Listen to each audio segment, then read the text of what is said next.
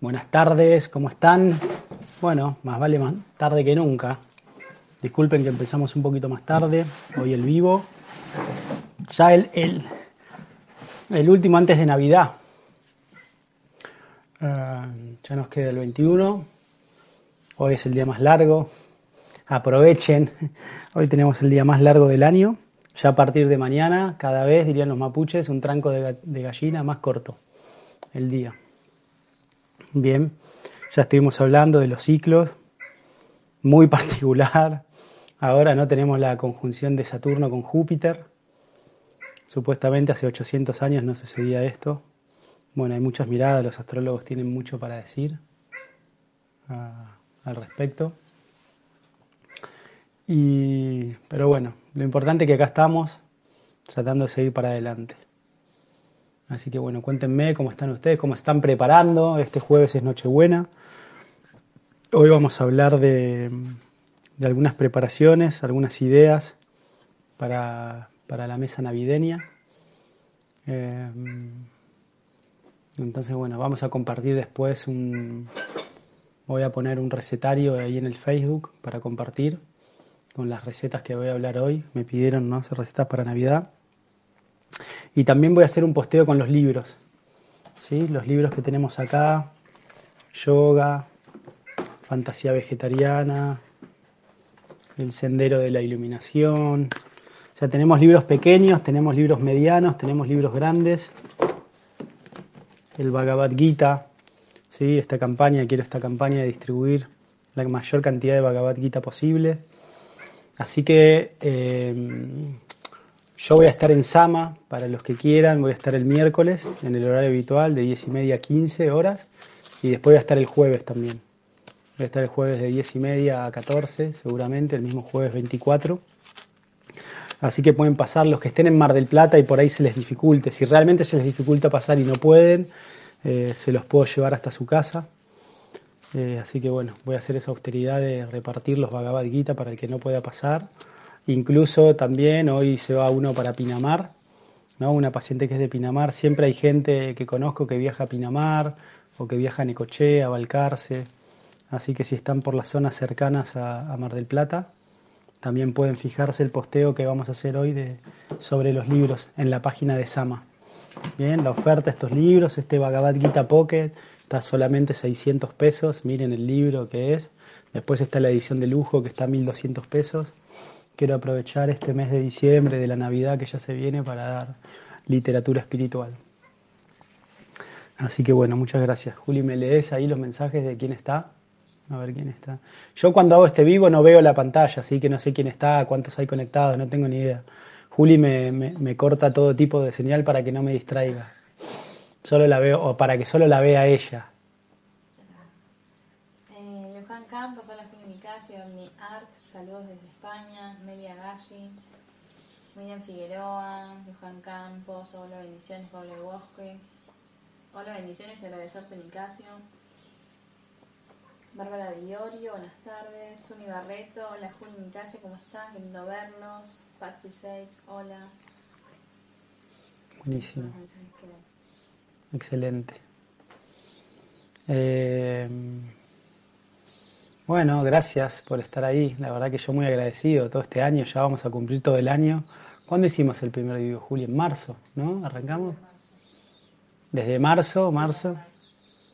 Abril, mayo, junio, julio, agosto, septiembre, octubre, noviembre, diciembre. Nueve meses. Nueve meses de los vivos ininterrumpidos todos los lunes. La verdad que está bueno. Bueno, vamos a ver si en el 2021 vamos a seguir, cómo es, por ahí también reformatearlo. Eh, vamos a pensarlo, pero vamos a seguir con este sistema, por ahí modificado o no, pero siempre la idea es estar disponibles, ¿no? Darle servicio, lo que uno tiene para dar, darlo. Mi maestro, me acuerdo, me dijo, hay dos condiciones para que yo te enseñe Ayurveda. Tres, me dijo, tres condiciones. Tres condiciones porque una la podemos desglosar en dos, ¿sí? Entonces la, primera me dijo, la primera, o sea, todo lo que yo te enseño, ¿sí? Lo tenés que practicar. Bien, me dijo primero, lo tenés que practicar. O sea, todo lo que yo te enseño es para practicarlo. Bien, entonces eso, para practicarlo. Segundo, Si no cambias nada de lo que te digo, nada de lo que te digo cambias, esto no tiene copyright. Esto lo tenés que difundir a todo el mundo, a todas las personas que te, que te cruces, se los tenés que difundir. Y tercero, no te tenés que guardar nada. Todo lo que vos sepas y todo lo que aprendas lo tenés que dar, sin guardarte nada. Eso me quedó bien grabado, ¿no? Y, en realidad descubrí también la realización es que cuanto uno más da, cuanto uno más da, más recibe. ¿Viste? O sea, cuando uno especula y dice, no, esto no lo voy a dar porque si no la gente se va a abusar de mí, todo, eso es mentalidad de escasez. O sea, uno tiene que realizar que en realidad todo lo que uno tiene, lo que uno tiene, le fue dado. Entonces por algo le fue dado. Entonces naturalmente cuando uno da, cuando uno da, eso es como que hace un espacio para que nuevas cosas entren. Y la verdad que desde que yo tengo esa mentalidad, ¿no? De no guardarme nada, todo lo que puedo darlo, eh, puedo decir que, que vivo en plena abundancia. Y se entiende, ¿no? Abundancia es cuando uno puede reciprocar relaciones amorosas independientemente de lo que uno tenga o donde uno esté o qué posición tenga en la, en la sociedad, en una familia, en un, trabajo, en, una, en el universo, podríamos decirlo, lo importante es estar rodeado de esas personas que uno quiere, las personas que uno ama y que lo aman a uno. Porque en definitiva lo único que le da alegría al corazón es el amor que uno da y el amor que uno recibe. Por eso, por favor, en este momento que vienen estas navidades, ¿no? Lo lindo de la Navidad que siempre es, es, un momento donde uno abre el corazón. Me gustaría que no sea tan pagana, ¿no? Me gustaría también que la Navidad, bueno, pero cada vez más personas le están dando un sentido espiritual. Por ahí no tanto religioso, ¿sí? Eh, a mí siempre me da sospecha si realmente Jesucristo nació un 24 de diciembre. si es realmente, les voy a compartir, ¿no? Algo que siempre pensé, porque como decimos, o sea, si bien nosotros dijimos que en el hemisferio sur la naturaleza nace entre el 21 y el 24 de junio, ahí es cuando se celebra el Inti Raimi, ¿no? el Año Nuevo, eh, el Año Nuevo de todos los pueblos originarios festejan el Año Nuevo en el hemisferio sur en ese momento, a mitad del año gregoriano, solar gregoriano. Pero sería lo mismo en el hemisferio norte. O sea que hoy en el hemisferio norte está naciendo el ciclo, el, el ciclo de la naturaleza. Es como que terminó la máxima eh, contracción, ¿sí?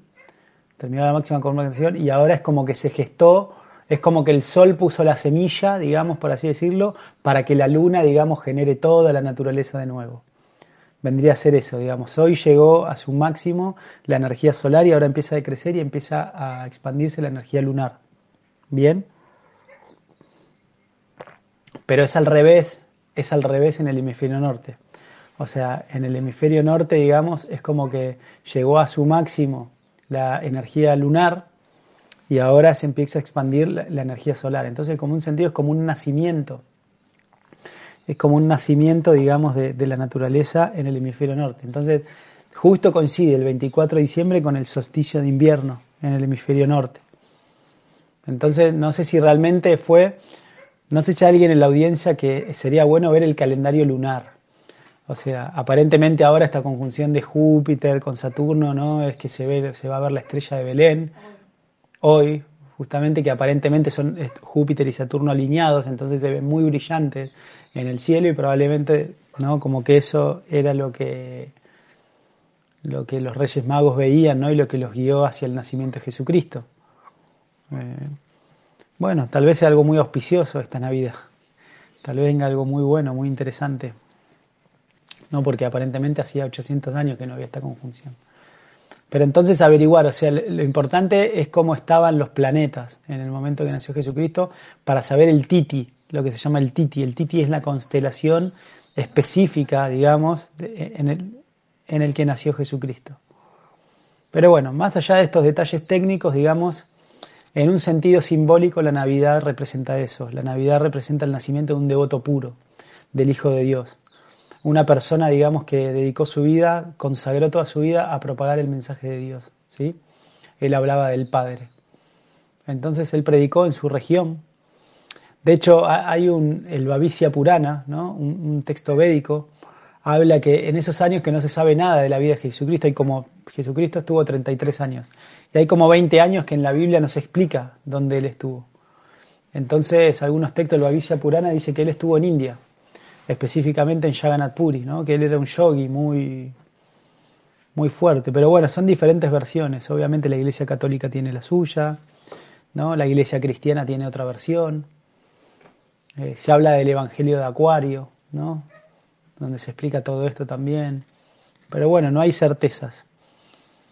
De todas maneras, cuando uno hace vida espiritual, todas estas cuestiones se revelan en el corazón de uno.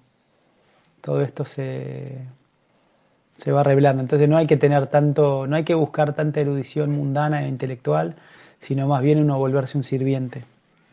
¿Sí? Y deseo de querer dar este mensaje a los demás y todo se va volviendo más claro cada vez. Así que entonces, de nuevo, el sentido de estas Navidades, celebramos eso y es un momento donde nosotros abrimos nuestros corazones, donde la familia se une, donde los recelos, las diferencias se disminuyen. Así que bueno, les pido eso humildemente, que tomen, fue un año atípico, muy complejo, que tomen estas Navidades, esta fecha, digamos, en, en achicar distancias con las personas que los rodean. Y Bueno, y todo lo demás, ¿no? Después el, Papá Noel con los colores de blanco y rojo y demás, eso parecen ya modificaciones comerciales. Los regalos, el dar regalos. O sea, el dar regalos tiene esta simbología justamente es un acto amoroso. Los Vedas explican que hay seis intercambios amorosos entre las personas. El primero es dar regalos, pero también aceptar regalos. Aceptar un regalo que alguien hace es un intercambio amoroso, es muy importante. Segundo, cocinar algo rico, y de eso vamos a hablar hoy cocinar algo rico para un ser querido, pero también recibir lo que alguien cocinó con amor, ¿sí? Aceptar lo que otro cocinó también es un intercambio amoroso. Y el tercer tipo de intercambio es revelar nuestro corazón, revelar nuestra mente, ¿sí? Contarle a alguien algo en confidencialidad, en confianza, algo importante para nosotros y también es un acto amoroso, digamos, que la persona nos escuche, que nos escuche atentamente lo que nosotros tenemos para decirle. Entonces, esos son estos los seis intercambios amorosos que hablan los Vedas. Entonces, bueno, en la Navidad siempre es una oportunidad para, para practicarlos. Así que bueno, que, o sea, el Ayurveda es muy práctico, ¿sí? El Ayurveda es muy práctico, entonces dice, en el día a día uno dice coma simple, coma simple, digamos, y no se enrolla demasiado en, en los menúes. Pero por el contrario, en las fiestas uno dice mejor tomar un tiempo para un tiempo para sí, para cocinar bien. Ah, buenísimo.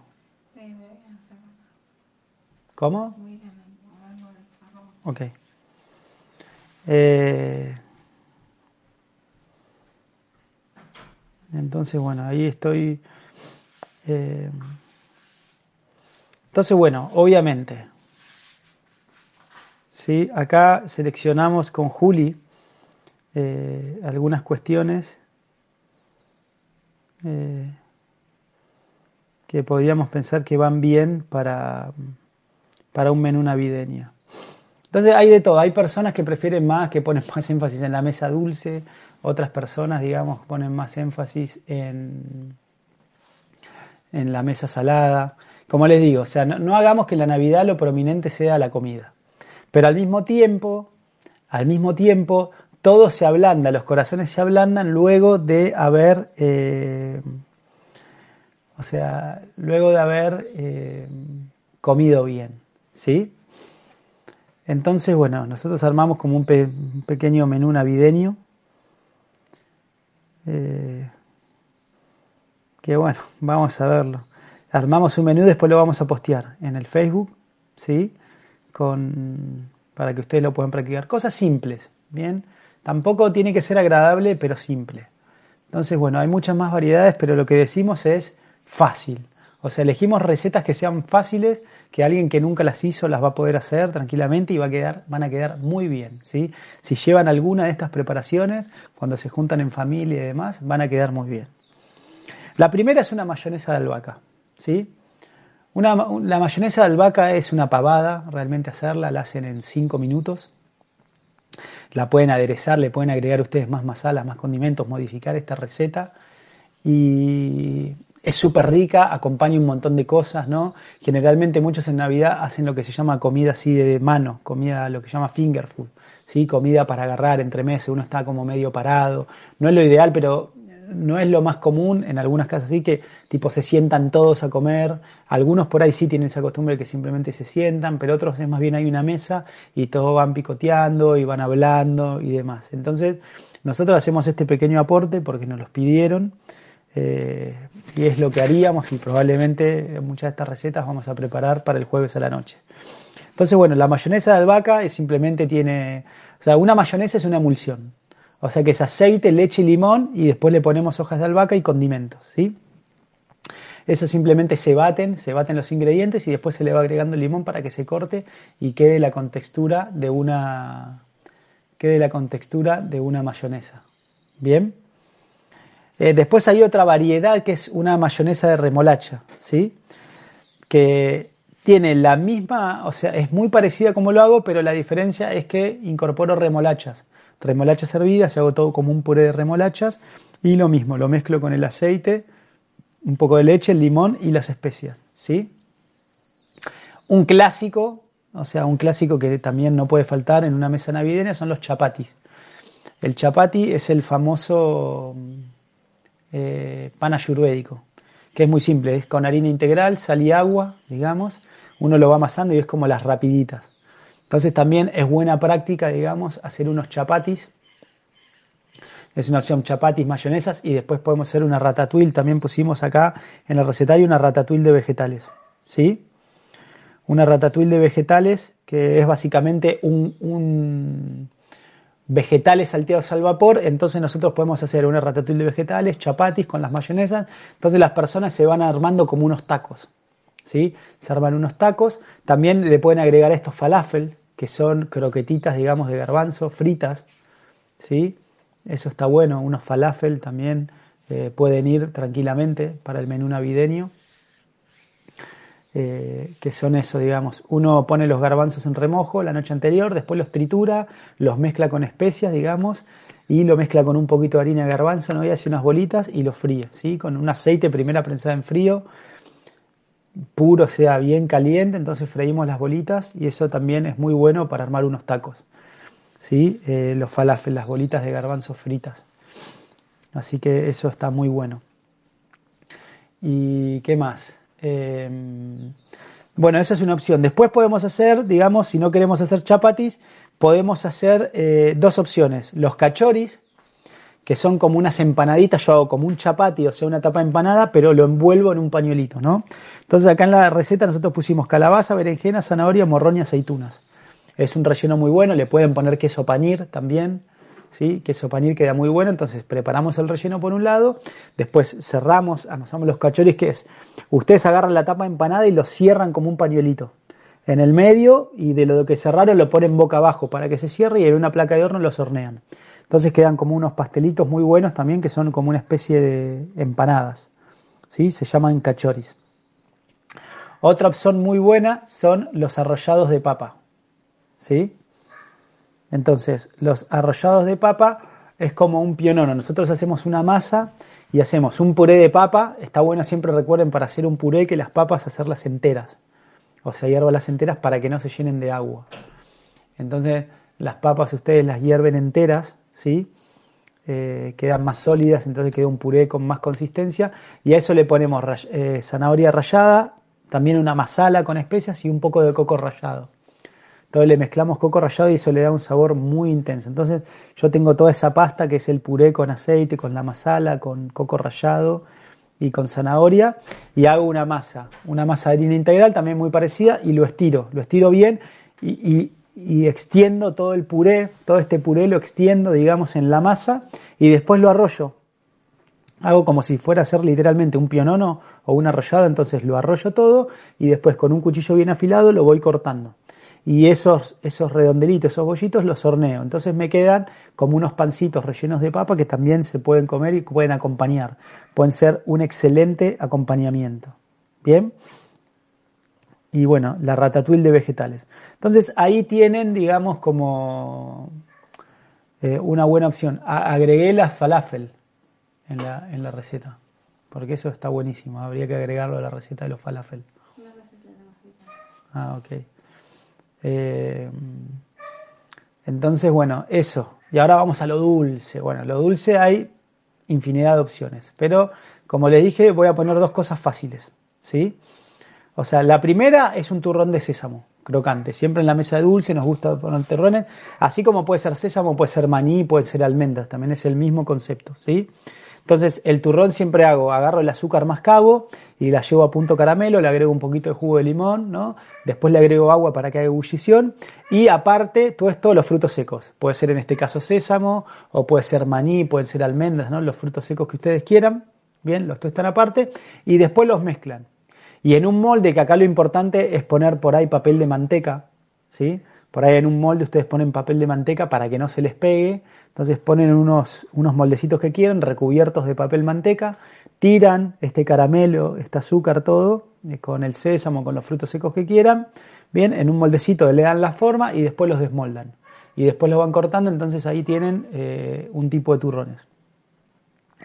Después también un, un, postre muy rico que a mí me encanta para la Navidad es el jálaba de banana que es como una especie de, turrón, pero también, eh, o sea, que se hace con sémola y manteca, ¿sí? que queda como unos bocaditos, que, lleva banana, pasas de uva, un poco de leche, ¿sí? le pueden agregar frutos secos, nueces y demás. Eh, todo eso entonces es muy, es muy delicioso. Entonces estos son dos postres muy buenos. Obviamente después están, no sé, estas preparaciones son muy fáciles de hacer. Después tienen, obviamente, eh, pueden hacer bolitas, unas trufas, simplemente agarran, por ejemplo, maní, tostado pelado, eh, semillas de girasol, eh, pueden agarrar un poquito de avena tostada, ¿no? Lo mezclan todo y con un poquito de, de azúcar mascabo hacen unas bolitas, unas trufitas y las empanan en coco rallado ¿sí? las rebosan en coco rallado y ahí tienen todas las bolitas, digamos que es como una linda presentación. Eso también. Entonces son algunos aportes de, la yurveda, digamos, para la mesa navideña. Entonces las trufas con el turrón, el jálaba, son tres opciones, tres postres dulces que definitivamente eh, van a dar que hablar a van a dar que hablar a los eh, a sus invitados y demás. Entonces tendríamos que agregar el falafel y las trufas, ¿no? ¿Sí? A la receta. ¿Hay algún mensaje, Juli, para decir? ¿Algo para leer? ¿Preguntas? Eh,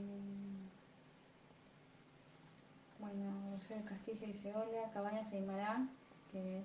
Seba. Seba, hola Juli, abrazo grande. Laura Ferri, hola, gracias por el libro. Hola, Gracias María. Bueno, Luján nos escribe también. Viviana Martínez dice, si sigue interesada en los cursos de Sorbea, por favor avísenme cuando estos comiencen. Agniar dice, ¿qué recomendación para un adulto con Helicobacter? ¿Qué alimentos sí y cuáles no? ¿Alguna infusión? Gracias. Helicobacter pylori va porque hay ama en el estómago. No es que tipo va el Helicobacter pylori y después hay problemas. Primero aparecen los problemas y después aparece el Helicobacter pylori. Entonces, eh, lo mejor para eso es el gima antiinflamatorio. A la noche prepara el jugo con pepino, eh, perejil fresco, o sea, un pepino mediano, tres cucharadas soperas de aloe vera, un puñado de perejil, dos cucharaditas de té de semillas de coriandro, le agrego un litro de agua, lo licúo, lo dejo adentro de una cena fresco toda la noche y a la mañana lo cuelo y eso lo voy tomando durante el día. Eso lo va a ayudar. Bueno, Viviana Martínez dice Jesucristo nació en el mes de abril. Ah.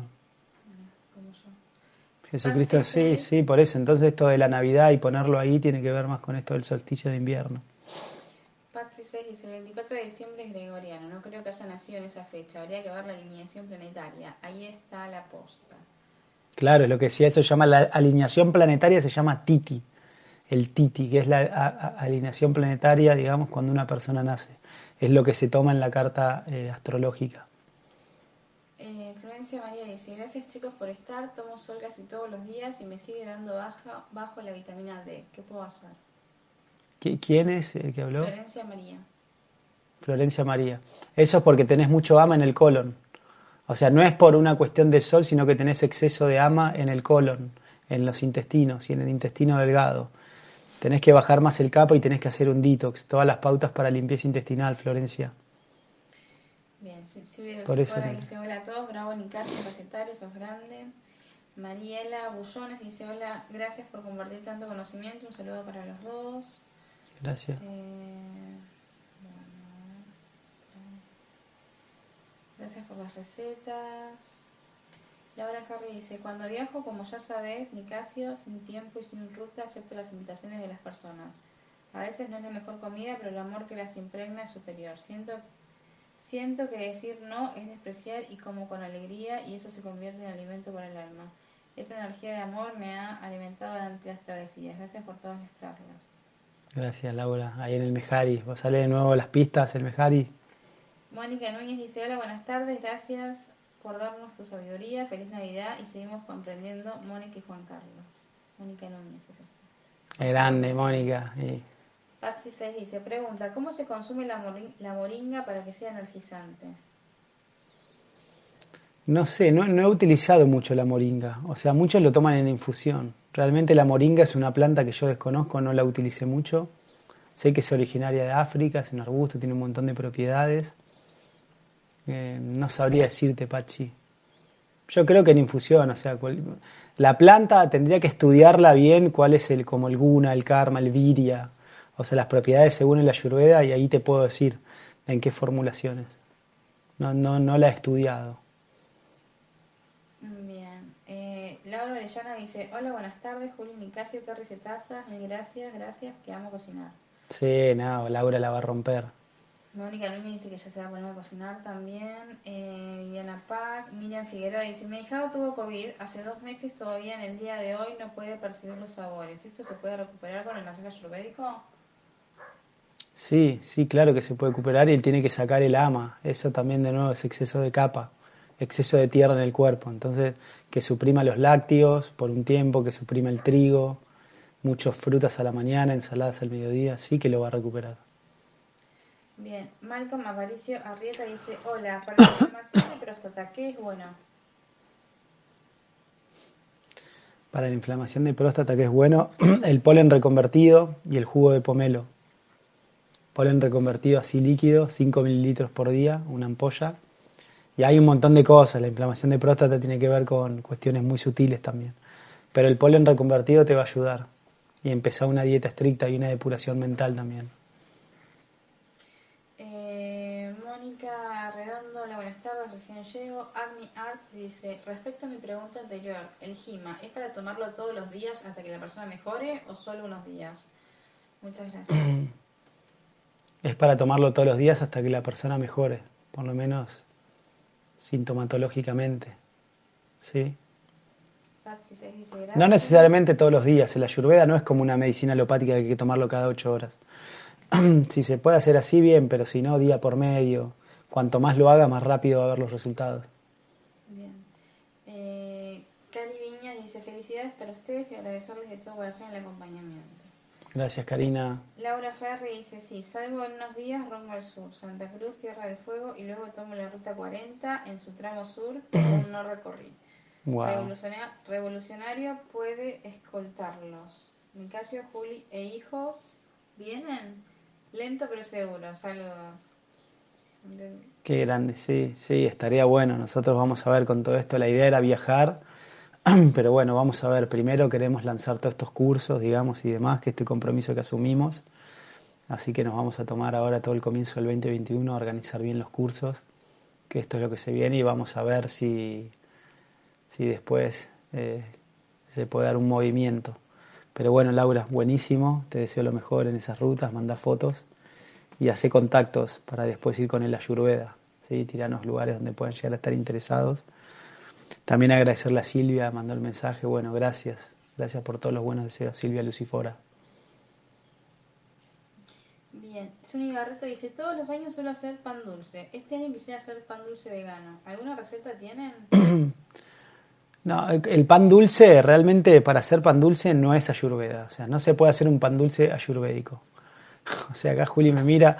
El pan ayurvédico, el pan dulce ayurvédico es más como un pan galés. O sea, la torta galesa, o sea, la torta galesa, algo parecido a la torta galesa, puede ser como la versión ayurvédica del pan dulce. Pero el pan dulce, así propiamente dicho, es imposible hacerlo sin harina blanca. No. Pero él ya no preguntó si tenemos receta de pan dulce ayurvédico. Ella preguntó si tenemos receta de pan dulce vegano. No, yo no tengo. Vos tenés, yo no, no. El pan dulce no es algo que yo hago mucho, que consumo. Mm. Más sí la torta galesa. O sea, mi maestro me enseñó a hacer como una especie de pan dulce tipo torta galesa, pero es muy difícil de hacerlo. No es que yo les doy la recetita a ustedes. Estas recetas que nosotros ponemos acá, ustedes la pueden hacer, son fáciles. Después, obviamente, hay un montón de opciones, pero se van a frustrar. Le voy a dar la receta, no les va a salir y va a decir, Nicasio, ¿para qué me pasaste esta receta? Bueno, el pan este galés es muy difícil. Hay que, requiere más mano, un poco de práctica. Entonces la idea era elegir recetas simples, que cualquiera que nunca cocinó agarra esta receta, la sigue y les va a salir. Mónica Redondo, bueno, queridos Nicasio y Juli, en estos días mi trabajo está full, paso la semana que viene, feliz Nochebuena y feliz Navidad para todos. Dale, Moni, tranquila, gracias por estar ahí a full este trabajo y no hay apuro. Espero que estés leyendo los libros. Paula Gosco dice, en abril empecé el libro de Andreas Moritz, ya estoy llegando al final. Gracias por tu recomendación y un abrazo a Juli que nos acompañó todo el año. Wow, qué bueno, qué bueno, Paula. Ese libro es muy lindo. Qué bueno que lo estés terminando. Muchos, muchos tips de salud así muy prácticos. Karina, eh, Ka- Karina Viñas dice Nicasio, hace más de un mes dolor ciático L5S1. Martes pasado bloqueo y a la fecha no cambia el olor. ¿Algo alternativo? O sea, lo bueno para eso son las ventosas, la terapia de ventosas, que está bueno porque saca más rápido la, inflamación, digamos, dentro de la aponeurosis, digamos, vertebral. Y, y acupuntura, obviamente, también ventosas con acupuntura, moxibustión. Eh, y después también, no sé si lo hacen acá, leí que hay una técnica que, que funciona muy bien para esto, que es ozonoterapia. O sea, ozono así lo- local, digamos, inyectado localmente. Sí. Eh, Viviana Pac dice felicidades, lo mejor para el próximo, para el próximo año. Gracias, Viviana. Laura Ferri dice, ¿hay algún símbolo que represente la ayurveda? Me gustaría hacer una banderita. Mm. Eh, el símbolo es en realidad el pote de, de Amrita, de la inmortalidad, el que sostiene Dambantari. Pero estaría bueno hacer una banderita con la imagen de Dambantari sosteniendo el pote de la inmortalidad. Ese está bueno. Te mandamos una imagen para que lo hagas en un sticker o una banderita. Mónica Redondo dice, estoy re feliz de la inversión de sabiduría, gracias, gracias. Laura Ferri dice, estoy encantada con las explicaciones de las hierbas del libro de Garu, gracias. Qué bueno, me alegro. Karina Viñas dice, ok, muchas gracias. Cristina Aguirrado dice, hola amores, gracias por el año de conocimiento infinito. Para los masajes, ¿cuál es el celu? Los abrazo con el alma. Ah, los masajes. El El, contacto, bueno, después le pasamos el contacto de Marta. Después te pasamos el contacto de Marta. Igual esperemos que el año que viene tener muchas, muchas masajistas ayurveda. ¿eh? Después del curso este, que esté lleno de masajistas ayurveda.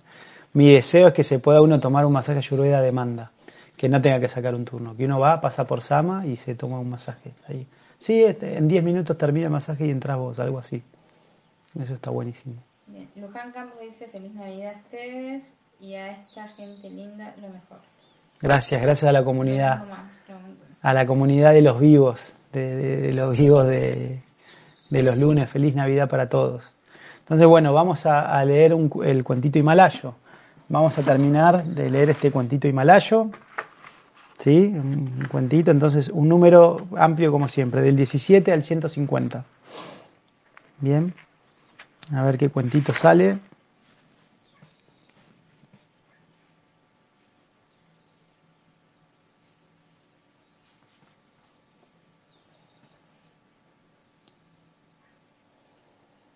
...17 al 150... ...un número... 47 Paula Bosco. Paule Bosco, ahí directamente, 47. Si no, sigue el 19 de Viviana Pac. 47, los monos, ya lo leímos, me Ya lo parece. leímos, ¿eh? Sí, ¿cuál? Si ¿No? ¿Cuál? 19 de Viviana Pac. El ciervo almizclero, también. ¿Sí? Eh, sí, 98, Karina Viñas. 98, Galina Viñas. La justificación, este no. La perdón, los otros ya los habíamos leído, pero el que eligió Paula se llama Los Monos y el que eligió, ¿quién era? Que- Eh, Viviana Pac. el que eligió Viviana se llama El Ciervo Almizclero. Ya lo leímos y este es la justificación, que es el 98. Karina Viñas. A ver, Karina, ¿qué se trae este cuentito? Bien. La justificación. En un cristalino arroyo de la montaña, un cordero empezó a saciar su sed. Un tigre que andaba por allí cerca, unos metros más arriba, dijo, Estúpido cordero, ¿por qué enturbias el agua de mi arroyo? Estaba re enojado el tigre. Pero tigre, ¿cómo voy a enturbiar el agua de tu arroyo si yo estoy más bajo que tú? Eso es imposible, repuso el cordero. Pero lo hiciste ayer. Ayer yo no estuve aquí, te lo aseguro, replicó el cordero. Entonces dijo el tigre, en ese caso no cabe duda, fue tu madre. Mi madre murió hace mucho tiempo, tigre. Ah, seguro que fue tu padre. Por desgracia, dijo el cordero, no he conocido a mi padre. Bueno, bueno, dijo el tigre, entonces fue tu abuelo o tu bisabuelo. Se lanzó sobre el inofensivo cordero y lo devoró. re pesado el tigre. ¿no? Entonces dice, bueno, siempre se puede recurrir a una justificación o autoengaño para proceder incorrectamente, y más aún las personas malevolentes o las que solo piensan en sí mismas. O sea, básicamente la enseñanza es, cuando querés hacer algo, la mente te va a dar tres millones de excusas, ¿no? En, tu mente puedes hacer cualquier millón de excusas y te va a justificar cualquier tipo de actividad, por más abominable que sea. Entonces, por eso el Ayurveda dice, protege el Dharma y el Dharma te protegerá. ¿Qué significa el Dharma? El Dharma es el camino recto, el camino de la virtud. Entonces, sigan por el camino de la virtud y naturalmente van a estar eh, protegidos. Bien, siempre van a tener bendiciones de la divinidad. Así que bueno, muchas gracias por estar ahí con, con nosotros. Que tengan buena semana, muy feliz Navidad para todas. Eh, que, puedan compartir estos intercambios amorosos junto a sus seres queridos. Y nos vemos el lunes que viene, el lunes 28, con anécdotas navideñas. Hasta pronto, buena semana. Adiós.